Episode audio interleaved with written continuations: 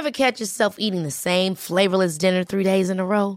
Dreaming of something better? Well, HelloFresh is your guilt-free dream come true, baby. It's me, Kiki Palmer. Let's wake up those taste buds with hot, juicy pecan-crusted chicken or garlic butter shrimp scampi. Mm. Hello Fresh. Stop dreaming of all the delicious possibilities and dig in at HelloFresh.com. Let's get this dinner party started.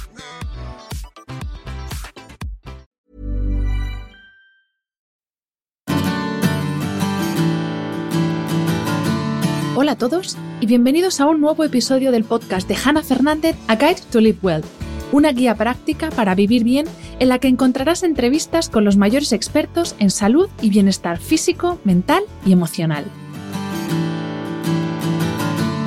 ¿Alguna vez has escuchado la expresión modo lucha o huida? Cuando experimentamos un estrés alto y repentino, activamos un sistema de respuesta ante ese estresor preparando el cuerpo para huir de la escena o para luchar.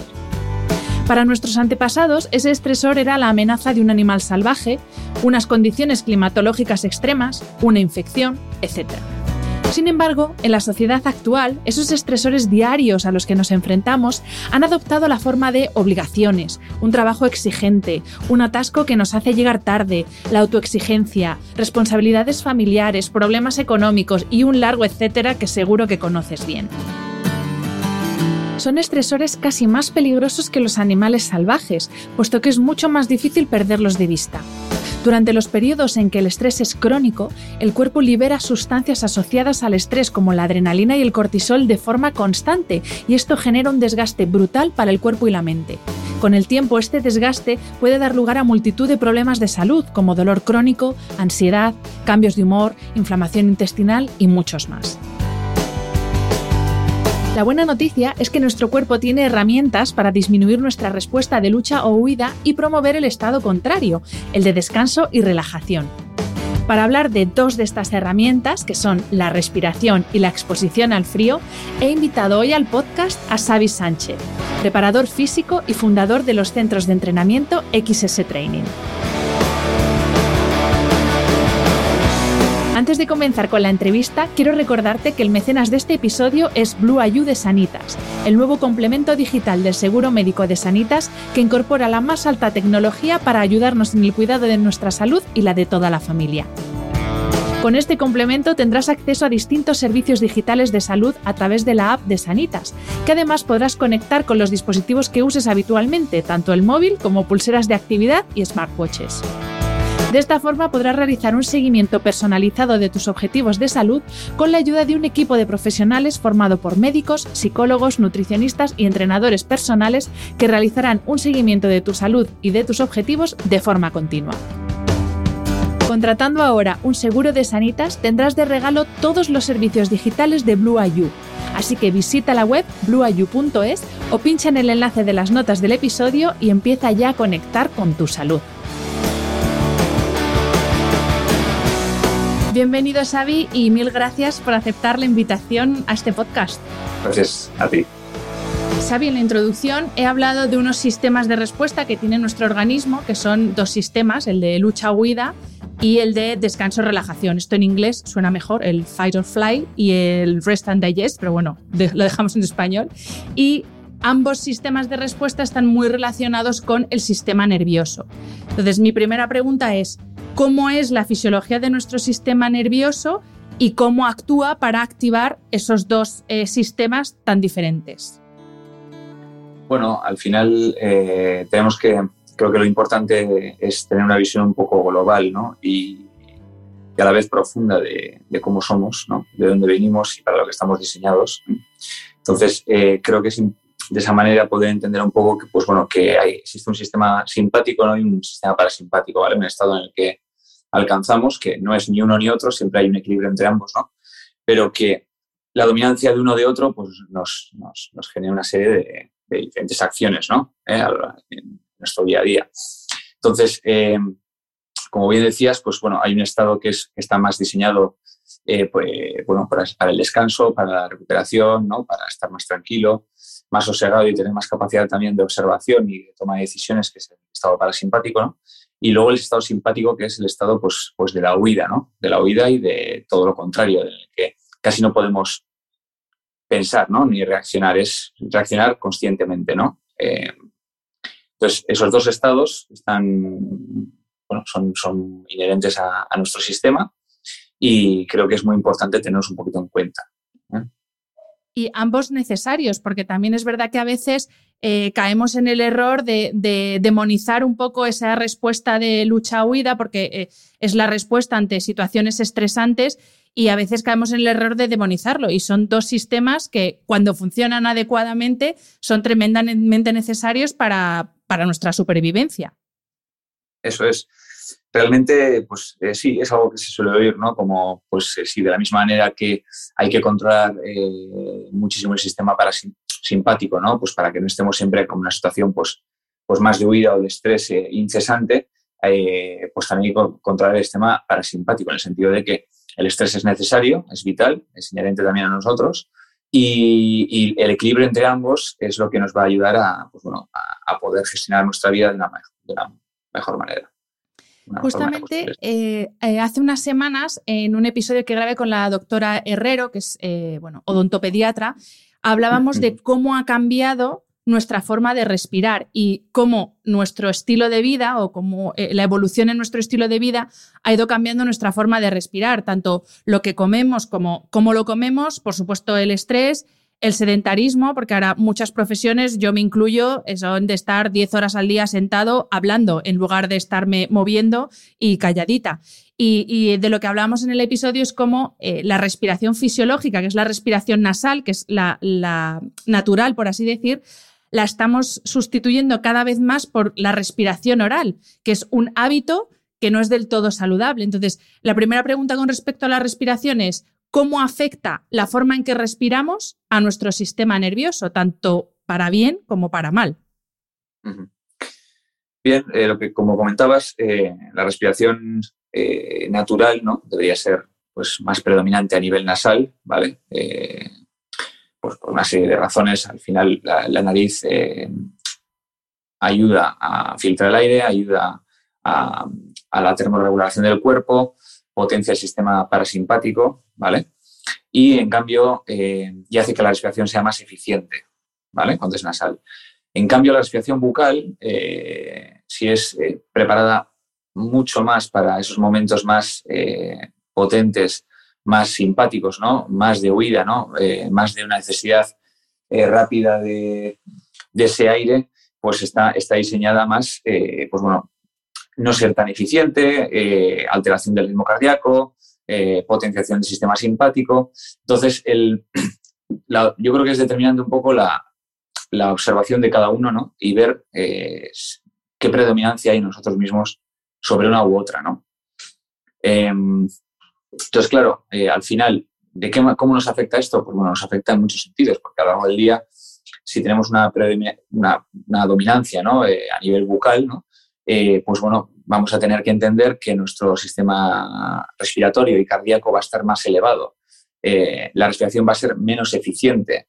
Eh, y todo eso, no un día ni dos, ¿no? A largo plazo, pues conlleva, pues bueno, eh, conlleva problemas de, uno o de otro tipo. Entonces, para mí lo más importante es primero eso, es entender que estamos preparados y diseñados para respirar por la nariz, que eventualmente podemos utilizar la boca en situaciones de más eh, explosividad o riesgo, ¿no? y, que es, y que es natural, ¿no? lo natural es poder utilizarla y también ayudarnos de ese mecanismo que tenemos, pero no que sea la dominancia. Justo, eh, es que hace poco lo leía en tu Instagram que me apunté eh, la frase porque decías justo eso, la boca es para comer, hablar y realizar esfuerzos máximos explosivos, pero efectivamente no para estar respirando de forma continua. Y mm, entonces, Xavi, ¿cómo es la respiración fisiológica? Que también decías que es como la de un niño, pero bueno, si nos puedes dar un poco más de detalle, porque algunos ya se nos ha olvidado lo que es ser un niño. Sí. yo siempre pongo el ejemplo que los críos, cuando son pequeños, ¿no? cuando tienen un año o dos, ¿no? incluso tres, depende un poco la circunstancia de cada uno. Eh, bueno, eh, algo que, es muy gráfico es, ver la tripa ¿no? un poquito más relajada, ¿no? una tripa como, como tripita, ¿no? siempre se dice el, el ejemplo de la tripita. ¿no?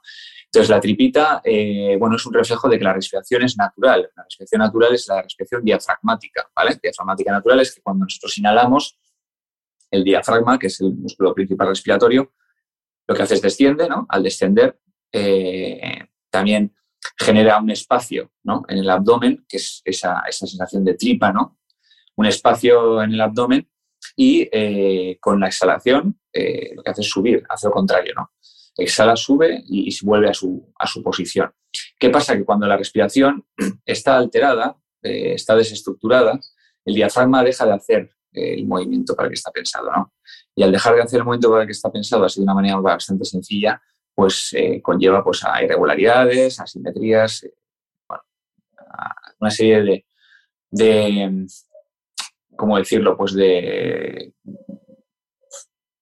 pues de estados en los que no nos vamos a realmente a, sentir de una manera óptima.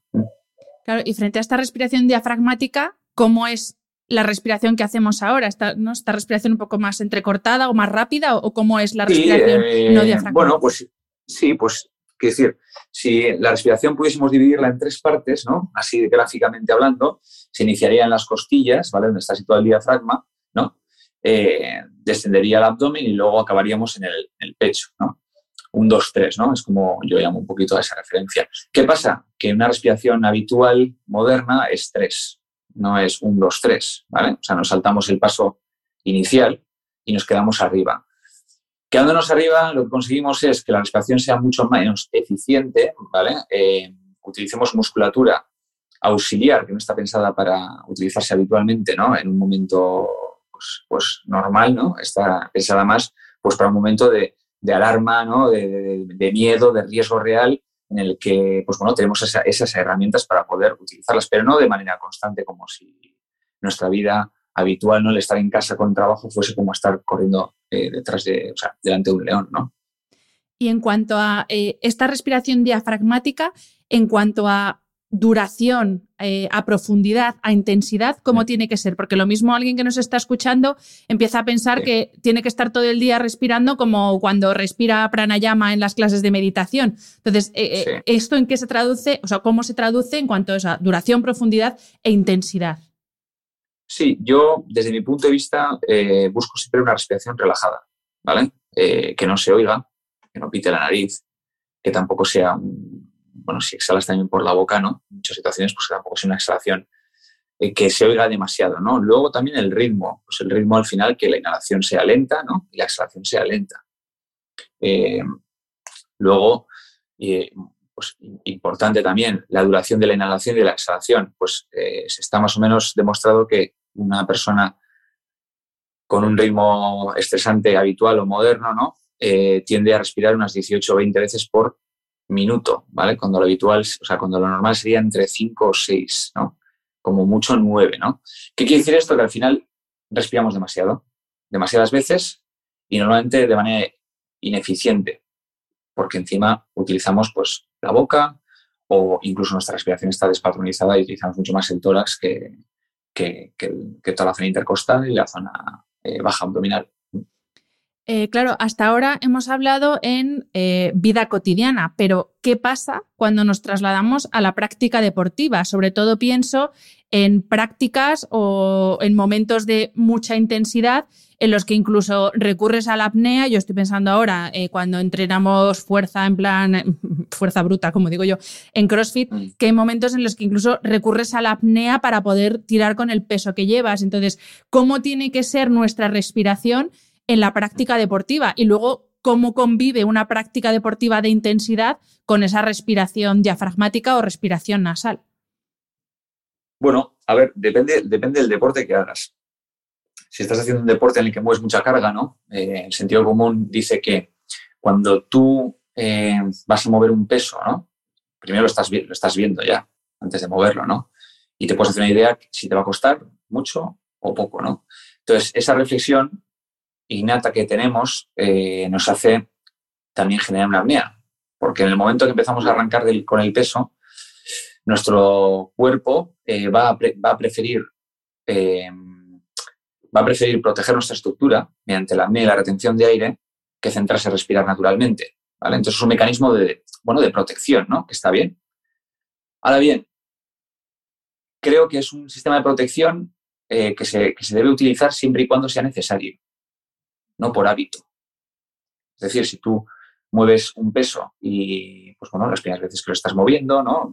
Una fase de entrenamiento durante un tiempo, eh, tienes que utilizar la apnea para poder ejecutar el movimiento, me parece muy bien. Pero creo que a largo plazo, a largo plazo, lo interesante es que poco a poco tú te vayas adaptando a que puedas eh, respirar de una manera natural, moviendo ese peso. Y tendrás que utilizar la retención de aire, pues para, para un ejercicio más difícil o con otra serie de, pues bueno, de, exigencias, ¿no? Y si hablamos, por ejemplo, de ejercicios más aeróbicos, estoy pensando, por ejemplo, en correr, que sí que es, es, bastante habitual, sobre todo las personas que no saben respirar bien, que cuando ya llevan un, pues salen a correr y llevan un tiempo, ya se, se descoordina completamente la respiración y entonces empieza el flato, empieza, bueno, todas las cosas que pasan, los que, los que corren me, me saben a lo que me refiero cómo, puedes, cómo tenemos que respirar a la hora de realizar ejercicios más aeróbicos, porque es verdad que un ejercicio de fuerza puede ser como más corto en el tiempo, pero ejercicio aeróbico durante bastante tiempo ya es bastante más fácil, más difícil, perdón, controlar nuestra respiración, ¿no? Bueno, es toda es, adaptación. Eh, también, claro, al final el ejercicio cardiovascular eh, también tiene unos límites, ¿no? Quiero decir, siempre que hagamos, o sea, como ya sabéis, como ya sabes, eh, el deporte ¿no? Y, muchas veces la competición no es salud, ¿no? Entonces hacemos cosas que para, las que no estamos pensados. Eh, creo que en el ejercicio cardiovascular, dependiendo un poco la intensidad, lo ideal es, eh, porque yo lo he visto y lo he comprobado personalmente, es adaptarse a una respiración nasal. Se puede hacer perfectamente. Lo que pasa es que, bueno, y de hecho se ha demostrado, y no me acuerdo del año, pero las Olimpiadas de, las, las, las de México hubo, hubo cantidad de, bueno, de diferentes deportistas que, que, mediante un famoso doctor eh, propusieron este tipo de respiración, ¿no? Tanto para gente que hacía, que hacía carreras cortas como para gente que hacía carreras un poco más largas, ¿no? Entonces, al final, eh, nos podemos adaptar. Eh, ¿Qué pasa? Que al final, si respiramos de una manera descontrolada durante mucho tiempo, ¿no? Vamos a perder, vamos a perder ese equilibrio, ¿no? Vamos a, a meternos en un estado en el que en el que más que controlar la situación vamos a ir ¿no? Pues un poco arrastras o descontrolados, ¿no? Entonces creo que se puede adaptar una respiración nasal o una respiración, eh, pues no, que sea un poquito más productiva para lo que estamos haciendo, siempre y cuando tengamos la capacidad de hacerlo, ¿no? Y nos, hayan, y nos hayamos podido adaptar. Al final es un autoconocimiento mm. eh, de nosotros. ¿Y cómo podemos entrenar nuestra respiración? Ya que tú te dedicas a entrenar a, a personas, ¿cómo podemos entrenar nuestra respiración para poco a poco ir generando ese hábito de utilizar o recurrir más a la respiración nasal, tanto en la vida cotidiana como en la vida deportiva, porque al final todos respiramos mal todo el día. Bueno, pues eh, yo algo que intento transmitir en mi trabajo a mis alumnos es que lo, importante de todo esto es adquirir conciencia. Eh, conciencia, es decir, siempre vamos a tener, eh, y es mi mensaje un poco, ¿no? Siempre vamos a tener cantidad de gente cualificada, científicos, médicos, ¿no? Con una opinión en un lado, ¿no? Y cantidad en otro. Quiero decir, eh, y al final, ¿quién tiene razón? ¿no? Porque puedes estar hablando, puedes estar escuchando que el frío es malo, ¿no? Por, médicos muy respetados o gente que está en el entorno de la salud, ¿no? Eh, y luego que el, que el, frío es eh, totalmente producente ¿no? con, nuestro sistema. Entonces, creo que lo, más importante de todo esto es darnos cuenta de qué es lo que a nosotros nos sirve. ¿Vale? Mm. Aprender, observar cómo respiramos con estos datos que te acabo de decir, Respiramos mucho por la nariz, respiramos por la boca. Cuando me despierto a las mañanas, como me despierto con la garganta seca, me despierto con la garganta relajada, eh, me despierto a las noches para, hacer pis, para beber agua. Eh, me siento alterado todo el día, ¿no? ¿Dónde tengo la lengua colocada? Eh, muerdo a las noches, ¿no? Todo este tipo de datos que son al final pequeñas, pequeñas, pues bueno, pequeños como pistas, ¿no? Que yo voy un poco pues transmitiendo a la gente que trabaja conmigo, es para que poco a poco ellos se vayan dando cuenta un poco de lo que es lo que tienden a hacer, ¿no? Y teniendo esas herramientas, eh, podemos ser capaces poco a poco de ir autogestionándonos y autocontrolando nuestro, nuestro propio sistema, ¿no? Que tenemos la capacidad para poder hacerlo. Entonces, ¿cómo respirar? Bueno, pues hay muchas técnicas. ya lo que comentabas antes, ¿no? Hay pranayamas, hay técnicas de meditación, todas llevan a la misma. En el fondo, todas van en la misma dirección y es que la respiración sea más lenta, sea consciente y con una respiración lenta y consciente nos encontremos mejor y, el sistema, y nuestro sistema funciona mejor. Qué bien que mencionas el tema del frío, porque la segunda parte de esta entrevista iba, eh, eh, es, perdón, eh, precisamente sobre la exposición al frío, algo a lo que el ser humano y nuestro organismo está perfectamente, o estaba, mejor dicho, perfectamente adecuado, pero es algo de lo que nos hemos desacostumbrado porque ahora es uno de las cosas negativas de la vida moderna, por paradójico que resulte, que es que vivimos prácticamente en una temperatura homogénea todos los meses del año. O sea, con la calefacción y con el aire acondicionado, pues hemos conseguido, con estos avances de la modernidad, pues hemos conseguido vivir en, en, una monotemperatura prácticamente todo el año. Y esto, corrígeme si me equivoco, también afecta de forma negativa a la capacidad fisiológica de respuesta que tiene el cuerpo. Entonces, como cualquiera que mire tus redes eh, va a ver que estás todo el día metiéndote, bueno, todo el día no, pero bastante habitualmente estás metiéndote en una bañera con cubitos de hielo, te quería pedir que nos explicaras, porque también es algo que se está poniendo mucho de moda y ya sabes lo que pasa con las modas, que eh, la moda se convierte en producto y nos olvidamos de el por qué hacemos las cosas y todos nos volvemos locos eh, por meternos en una bañera con hielo. Entonces, explícanos, por favor, a nivel fisiológico, qué pasa con la exposición al frío, para qué sirve meterse en la bañera con los cubitos de hielo. Bueno, pues es como todo. Al final, eh, vuelvo al inicio de la entrevista, ¿no? vuelvo a para entender, o sea, para entender por, o sea, creo que es importante, perdón, entender por qué hacemos las cosas, ¿no? Por, qué nos metemos al hielo, por qué entrenamos, por qué comemos bien o mal, ¿no? ¿Por qué lo hacemos, no? Eh, pero para eso hay que entender de dónde venimos y cómo somos y cómo nuestro sistema funciona, ¿no? Em, tenemos que saber que, bueno, pues que el hombre eh, ha evolucionado sin necesidad de tener, ¿no? Constantemente, pues, temperatura en este caso de, bueno, de, agua ¿no? caliente, ¿no? Eh, es una comodidad. Y, y, mi propia reflexión es que al final todas esas comodidades que tenemos ¿no? en el mundo moderno, no sé hasta qué punto nos ayudan tanto como se dice. ¿vale? Entonces, eh, yo una de las razones por las cuales, eh, bueno, empecé a, a, meterme en agua fría, ¿no? Fue pues porque tuve la, tuve la, la oportunidad de, de, conocer a alguien que muy especial en mi vida ahora mismo, que, que, me, que me ayudó y, me, y de una manera u otra me, transmitió la importancia de, bueno, de probarlo, de probar la experiencia y sobre todo, lo que te decía antes, ver cómo te sientes después de, realizarlo, ¿no? Y, saber si es para ti o no es para ti, ¿no? Entonces, al final, el frío, pues eh, se puede ver de muchas maneras. Eh, lo puedes ver como algo terapéutico, ¿no? Algo que, mencionabas, ¿no? Pues que puede ser antiinflamatorio, que puede mejorar el riego sanguíneo, pero yo independientemente de, todos, de todas esas, virtudes que tiene, eh, yo lo enfoque como un espacio para descansar la mente pensante, ¿no? Entonces, un momento para poder dedicarte a ti, ¿no? Únicamente a, intentar controlar esa gestión de estrés que te produce el frío, ¿no? Y de poder convertir ese, estado simpático, ¿no? Y esa respiración corta y alterada y fuerte en una respiración larga, lenta y suave, ¿no? y cómo los seres humanos tenemos la capacidad de poder autogestionarnos, de que muchas veces no, no nos han enseñado ni tampoco hemos descubierto esas herramientas que tenemos, ¿no? Y tenemos que recurrir siempre pues más agentes externos para poder llegar a ese estado, ¿no? Cuando realmente lo tenemos, solo hay que despertarlo.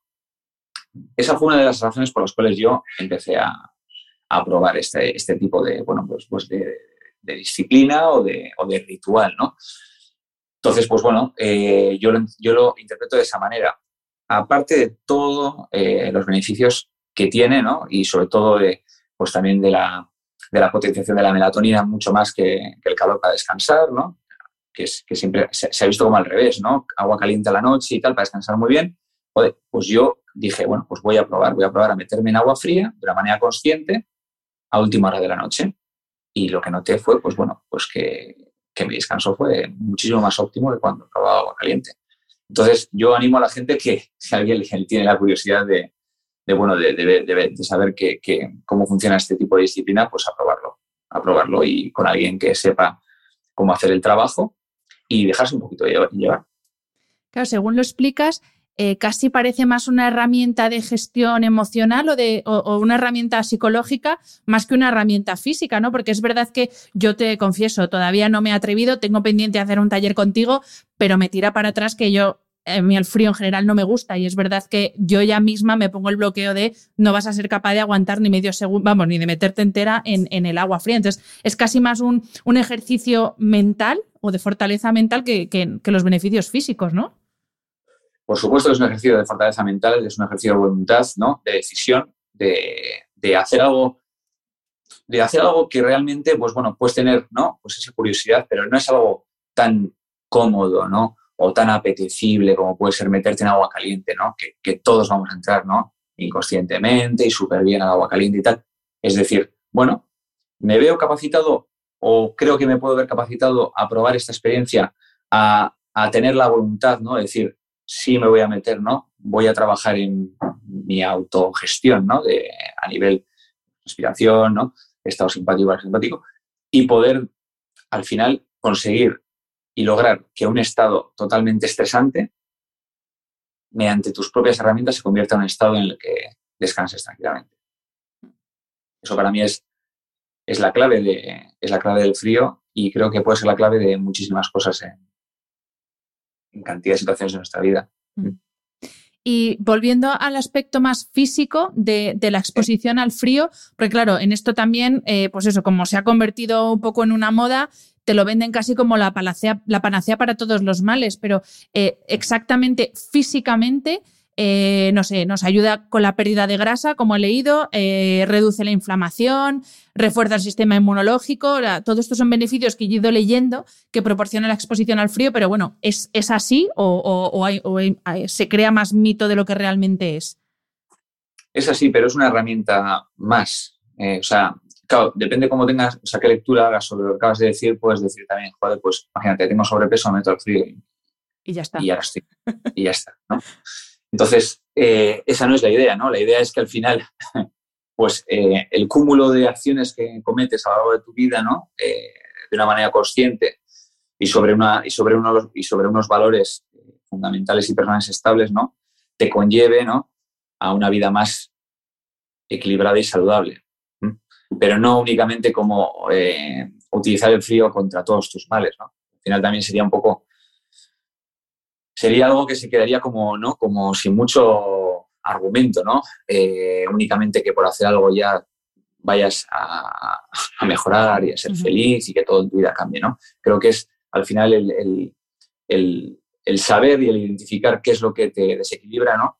y mediante eso eh, pues hacer un trabajo de, desarrollo y crecimiento en esos aspectos y poco a poco buscar el equilibrio que al final nos va a llevar a vivir la vida de una manera más tranquila, por una parte, ¿no? Eh, y más equilibrada. Bueno, lo has dicho antes, es cuestión de decisión, disciplina y, hábitos, porque al final, pues que un día te tomes una copa de más o que te tomes una hamburguesa en vez de un filete a la plancha, no cambia nada. Si eso lo haces todos los días y el filete a la plancha te lo tomas un día de cada diez, pues ahí está. O sea, somos el resultado de nuestros hábitos. Y, y tú lo has dicho antes, la palabra disciplina, que yo creo que es algo que no nos gusta, porque el ser disciplinado lo asociamos como, ¿no? Con rigidez, pero, pero cuidar del organismo requiere una disciplina. Es así, nos guste o no. Sí, requiere una, requiere una disciplina y luego también entender por qué lo hacemos. Eh, ¿no? Eh, una vez me dijo, me dijo este chico que, te comentaba, me decía, ¿tú crees que a alguien, le gustaría, a alguien le gusta sentirse mal? ¿no? A nadie le gusta sentirse mal. Lo que pasa es que, bueno, al final muchas veces, pues, eh, tenemos unas, ¿no? La mente ya sabes cómo es y podemos estar en un estado en que, pues, de desequilibrio, ¿no? Y mediante ese estado de desequilibrio, cometer acciones, ¿no? Que nos van a llevar a otros desequilibrios más grandes, ¿no? Pero para mí lo importante es eso, es eh, identificar y trabajar en la identificación de lo que nos desequilibra para buscar un estado más equilibrado y desde ese estado poder, pues bueno, llevar una vida más, realmente más eficiente también en base a nuestros objetivos y perspectiva. Antes decías que esta exposición eh, evidentemente tiene que, no es como nos dicen ¿no? muchas veces de termina la ducha con un poquito de agua fría. No, o sea, es una exposición que tiene que ser controlada con una persona que, que sepa pero te quería preguntar cómo, es, o sea, eh, con cuánta frecuencia, por ejemplo, es algo que se hace a diario, varias veces al día, cada X días, cuánto dura esa exposición. Eh, en una ducha se puede hacer. Si yo no tengo una bañera en casa, cuando ya haya practicado con una persona como tú que está formada en el tema, ¿lo puedo hacer en casa o, tiene que ser sumergirse en un baño completo? ¿Cómo es esta exposición? A ver, sí. Eh, algo que es importante es no, no, no, no determinar un tiempo, ¿vale? Eh, no hay que estar ni un minuto, ni cuatro, ni cinco. Yo siempre, siempre pues bueno, aconsejo a la gente cuando va a probar la experiencia que, que sean ellos cuando quieran, o cuando les apetezca salir del agua, que salgan para que tampoco tengan ninguna presión extra ¿no? sobre algo que ya les está gestionando pues, presión o estrés o nerviosismo, ¿no? incertidumbre. ¿no? Eh, no hay que llegar a ningún sitio, es simplemente que poco a poco te sumerjas y vayas eh, experimentando un poco eh, pues eso, ¿no? Es, ese cambio ¿no? de, de, estado estresante a estado más, más tranquilo. Entonces, en cuanto a tiempos, a ver, sí que solemos controlar pues, un tiempo pues, máximo, normalmente entre cuatro minutos, ¿vale? ¿A qué temperatura llega a estar el agua, Xavi, más o menos? Bueno, a ver, beneficio realmente del agua, del agua fría, eh, por debajo ya de 13 grados ya hay un beneficio. Luego puedes meterte pues, a, un grado. Eh, cantidad de gente lo hace, ¿no? También es, como todo. Eh, no vas a llegar al gimnasio y el primer día vas a levantar 100 kilos, ¿no? De sentadilla, ¿no? pues será mejor que primero hagas, aprendas, aprendas a moverte, ¿no? Y hagas una sentadilla sin peso, ¿no? Y, luego poco a poco vayas añadiendo. Entonces yo lo que, yo lo que aconsejo es, bueno, prueba, prueba a meterte con 12 grados, prueba a meterte con 10 grados, prueba a ver cómo gestionas la respiración, ¿no? Cómo te encuentras y cuando te vayas adaptando poco a poco a esa temperatura, vete bajando si lo necesitas. Pero la sensación de beneficio y de cambio de relajación y a la vez de sensación energizante ya la vas a tener con, temperatura eh, no llegando a un grado. No llegando a un grado. ¿Y la frecuencia? O sea, ¿es algo eso que se hace a diario, cada X tiempo, cuando sientas que lo necesitas? Bueno, yo, por ejemplo, yo lo utilizo entre dos y tres veces al mes. Lo que es el baño de hielo en sí. Luego lo que es las duchas de agua fría lo hago, lo hago siempre. Lo hago siempre.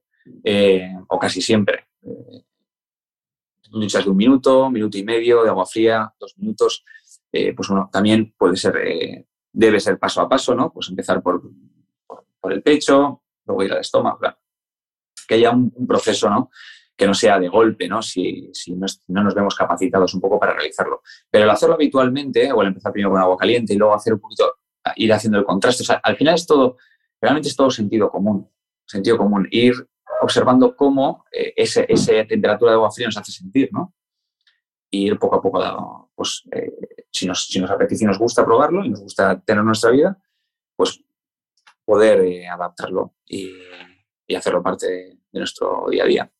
Y corrígeme también si me equivoco, pero bueno, pensando en el frío, seguro que muchos de los que nos escuchan conocen a Wim Hof, que es como le llaman el Iceman, que es un poco el que empezó a extender eh, el frío como herramienta para, para, cuidar nuestra salud. Y él, por ejemplo, en su método siempre hace, curiosamente, unos ejercicios de respiración previos para prepararse antes de la exposición al frío. En, los talleres que tú haces también lo haces así. O sea, e, es bueno ese trabajo de respiración primero, no sé si es para perder el miedo. Eh, mm, él, lo que hace es eh, hace una respiración, ha hecho un sistema ¿no? que, que, tiene, que combina varios anteriores. ¿no? Entonces, eh, viene, la respiración que él utiliza viene de la respiración tumo, que es una respiración pues, eh, en la que calientas el cuerpo, ¿no? Y en la que, pues, bueno, se veía pues, cantidad de gente con temperaturas bajas poder mantenerse, ¿no? Con poca ropa, ¿no? Eh, haciendo un trabajo respiratorio consciente, ¿no? Y elevando la temperatura del cuerpo. Entonces, él básicamente lo que propone es una respiración, pues, agresiva, ¿no? durante un tiempo determinado y unas repeticiones determinadas que lo que nos va a hacer es eh, pues ser un poco más presentes de ese estrés que podemos generar al cuerpo, ¿no? Para luego al final, lo mismo, con el agua fría y eh, metiéndonos en agua fría y sintiendo que en ese momento no podemos pensar y solo actuar, ¿no? Y poder utilizar pues, esos sistemas, haber conocido el estrés y utilizar esos sistemas eh, que todos tenemos, ¿no? De, de, autorregulación, llegar a un estado de calma y ser conscientes de que el poder está dentro de nosotros. Ese es el mensaje de Wim realmente lo que estaba comentando antes.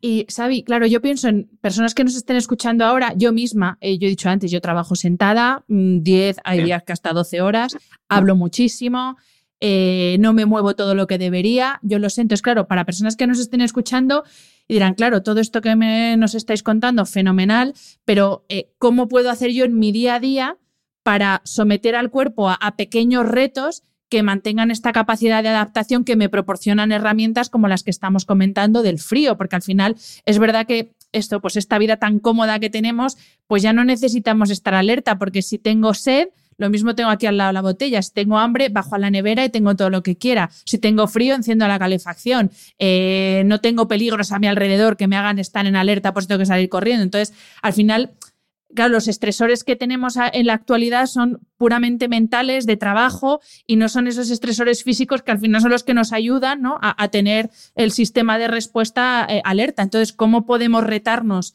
en nuestro día a día también para hacerlo compatible con las profesiones que tenemos, que yo cada vez eh, pienso más en, dejarlo todo y dedicarme a algo que tenga que ver con el campo y estar fuera y, y dejar de estar aquí pegada a una pantalla todo el día. Pero bueno, mientras que encuentro qué hacer, pues ¿cómo puedo hacer en mi día a día para, para eso, para seguir retando a mi organismo? Bueno, al final, pues de cada entrenamiento siempre buscando una mejora, ¿no? En cada entrenamiento. Eh, y muchas veces pues ya siempre se dice, ¿no? Como mejorar cada entrenamiento cada es un 3%, ¿no? O sea, mejora, ¿no? Pues véase de la intensidad, poco a poco del trabajo que estás realizando, de, la, dificultad del ejercicio.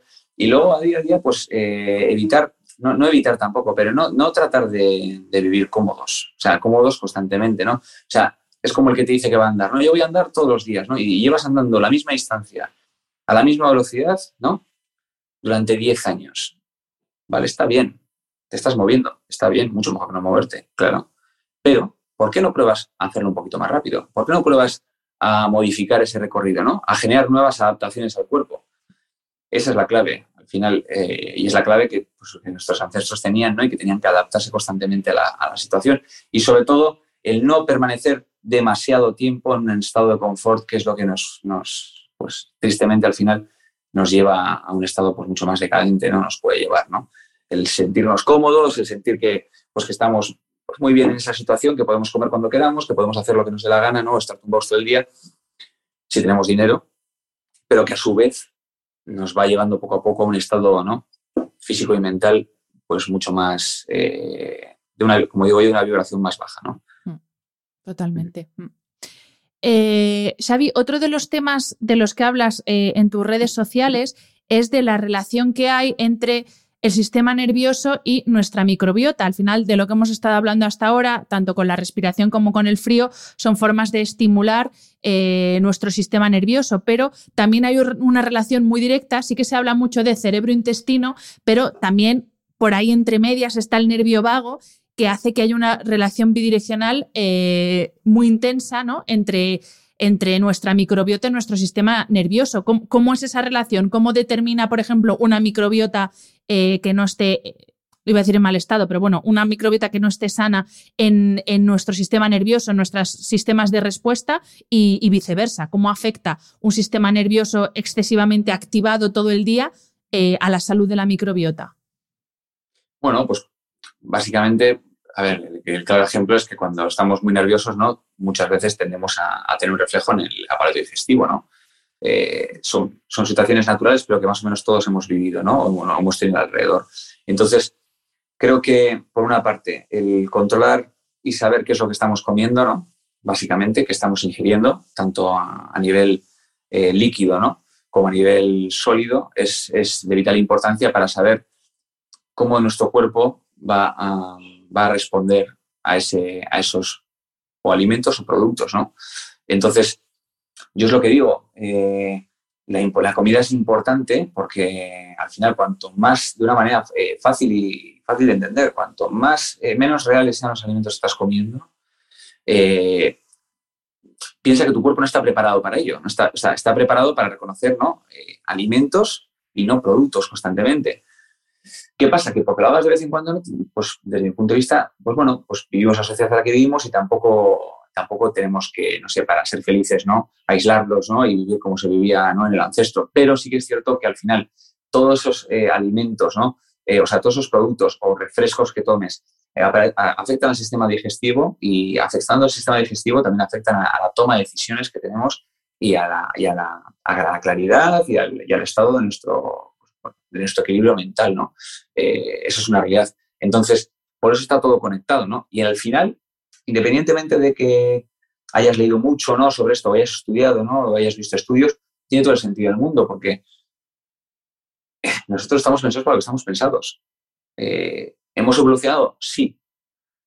Pero evolucionar se puede resumir como una mejora en todos los sentidos? Yo creo que no.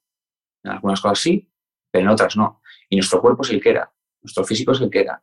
Nuestro físico necesita alimentos, necesita hidratación, necesita descanso del aparato digestivo, necesita estímulos normales y naturales. Cuanto más predominantes sean esos estímulos, pues desde mi punto de vista es como, cuanto más te acerques a la naturaleza, mejor te vas a encontrar, porque eres parte de ella. Cuanto menos te acerques y tu vida sea sedentaria, estés todo el día sentado, no duermas, eh, bebas, refrescos, eh, comas comida, eh, bueno, comas productos, ¿no? Y, encima el estado, el estrés en el trabajo sea constante, ¿no? Y no, no muy alto, pero siempre constante, ¿no? Y de bajo grado, pues a la larga peor te vas a encontrar, antes o después. Depende un poco tu genética y, bueno, y de dónde vengas, ¿no? Entonces, yo lo resumo de esa manera. Eh, bueno, he hecho varias veces referencia a tu Instagram y una de las cosas que compartes es eh, vídeos de las personas que entrenan contigo. Y llama particularmente la atención la forma en la que entrenáis, con movimientos muy controlados, descalzos, eh, movimientos lentos con pesos moderados, haciendo mucho hincapié en la movilidad articular. Y aquí va la pregunta del millón, que yo siempre que tengo un preparador físico eh, eh, al otro lado del micro, la hago. ¿Cómo debe ser nuestro entrenamiento para que, por un lado, siga suponiendo un reto de adaptación, como decíamos antes, pero claro, sin reventarnos, porque eh, esto nos pasa a muchos. A mí la primera, yo el día que me vengo arriba, luego estoy, te lo decía antes, estoy cuatro días que no me puedo mover. Entonces, ¿cómo tiene que ser nuestro entrenamiento? Y sobre todo a qué tenemos que prestarle atención, no tanto a cuánto peso me he puesto o a cuántos kilómetros he corrido, que nos gusta mucho ¿no? valorar nuestro esfuerzo o nuestro entrenamiento eh, en números, pero no lo valoramos en pues qué movilidad articular tengo o, por ejemplo lo de entrenar descalzo, que a mí me, yo sí que he entrenado a veces descalza. Cuando levanto mucho peso en CrossFit me quito las zapatillas porque luego, o sea, eh, eh, noto que levanto mejor. No sé ya esto si es sugestión mía o es que realmente hay una explicación física detrás. Pero bueno, ¿cómo es ese entrenamiento que vosotros hacéis o el movimiento por el que tú abogas, el entrenamiento por el que tú abogas con tus clientes entrenados? Bueno, a ver, al final, como que te decía, es un, es un progreso, ¿no? Es, un desarrollo a lo largo de, la vida. Yo al final, ahora mismo tengo 35 años y llevo trabajando pues, pues más o menos unos 15 años, ¿no?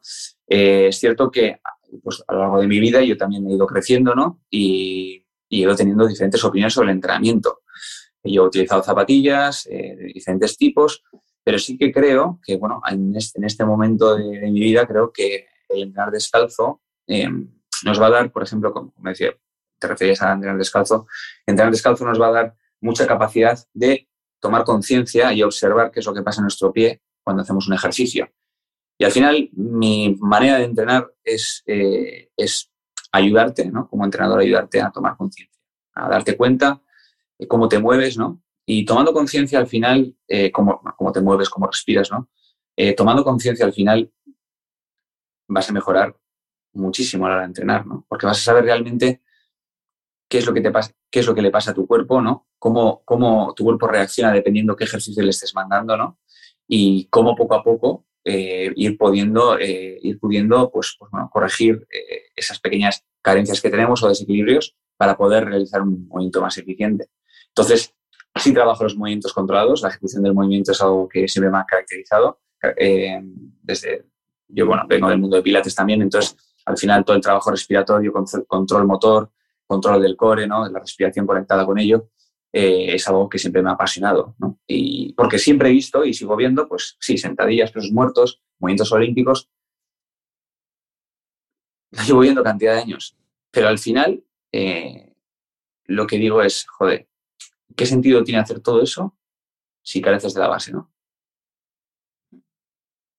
¿Qué es más fácil?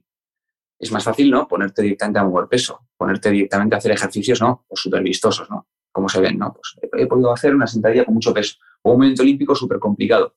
Joder, claro, lo, lo, lo, realmente, donde está realmente todo el key de la cuestión es, es, joder, vete a la base, observa cómo respiras, observa dónde tienes los hombros, observa eh, qué capacidad tienes de, poder eh, retener el aire, de generar presión intraabdominal para poder generar un movimiento mucho más controlado, ¿no?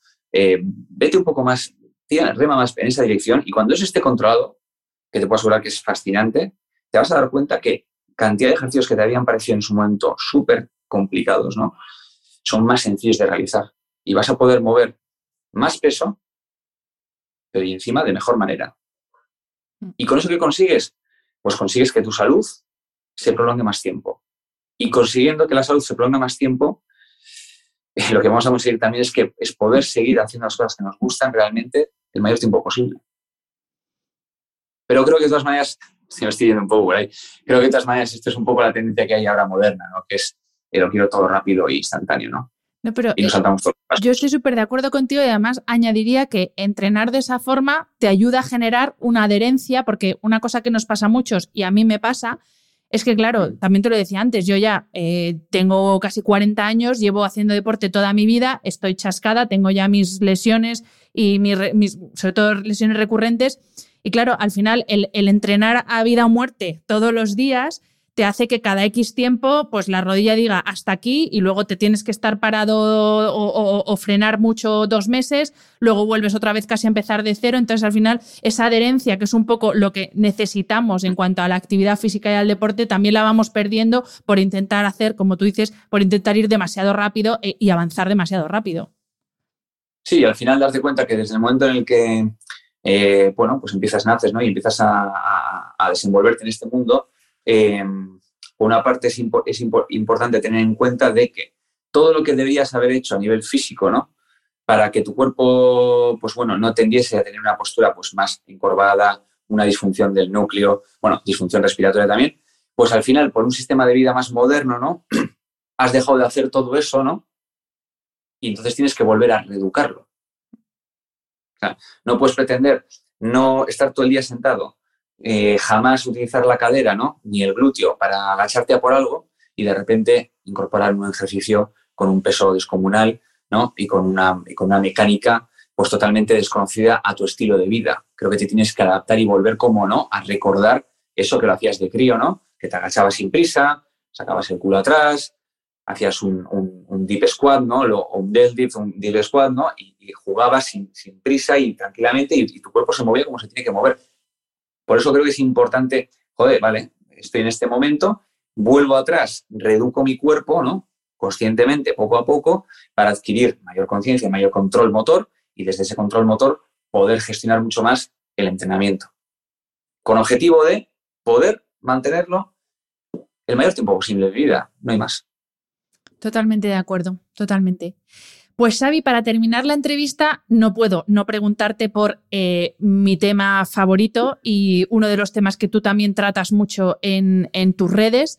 Eh, imagino que también lo tratarás en el podcast, porque no he dicho antes que tienes un programa de podcast en Evox que recomiendo a todo el mundo. Y bueno, y el tema por el que te quiero preguntar es el descanso. ¿Qué papel tiene el descanso en todo esto que estamos hablando? Eh, ¿Más importante, menos importante? Eh, ¿qué papel tiene para ti el descanso? Bueno, el descanso pues, es que es, cuando creces y mejoras.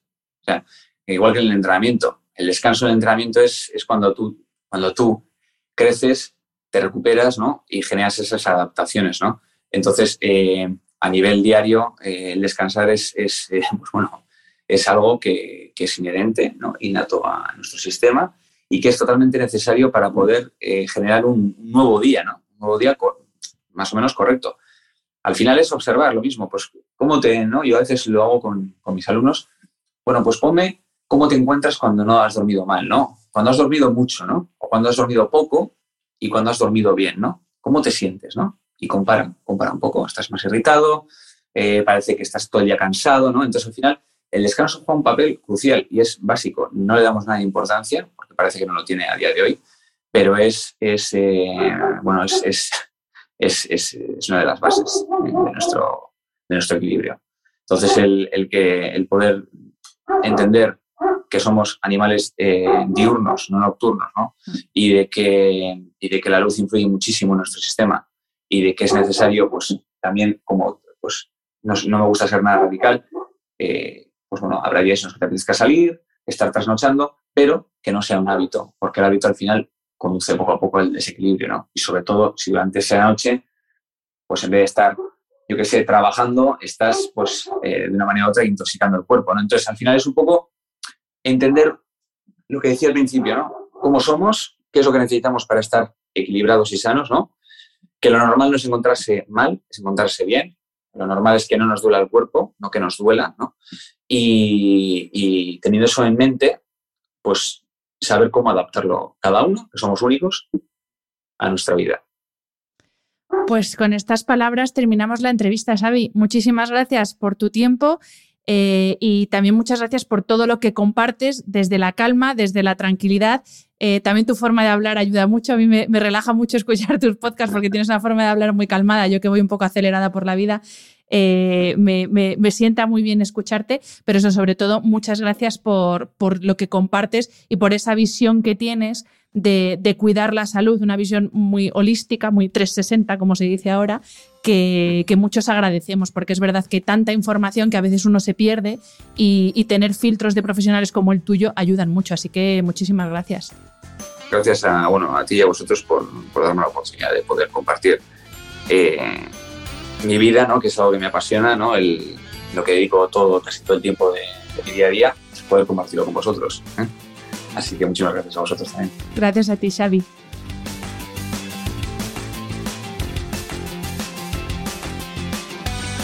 Este programa de podcast es independiente y en abierto gracias al apoyo económico de marcas que apuestan por mi trabajo y confían en mí para ayudarles a comunicar su mensaje. Los expertos que aceptan mi invitación a intervenir en este programa no tienen ningún tipo de vinculación con dichas marcas a menos que se especifique lo contrario. Todo el contenido de mi podcast, blog o redes sociales que haya sido patrocinado irá acreditado como tal. Y si quieres alguna aclaración adicional, siempre puedes escribirme a hana.hanafernandez.es. Espero que hayas disfrutado del episodio. Me ayuda mucho conocer tu opinión y tus sugerencias para este programa. Si quieres escribirme, puedes hacerlo a través de mi página web hanafernandez.es, donde encontrarás las notas sobre cada episodio y recursos adicionales. Y también puedes hacerlo en mi cuenta de Instagram hanafr. Mil gracias por estar al otro lado. Nos escuchamos en el próximo episodio.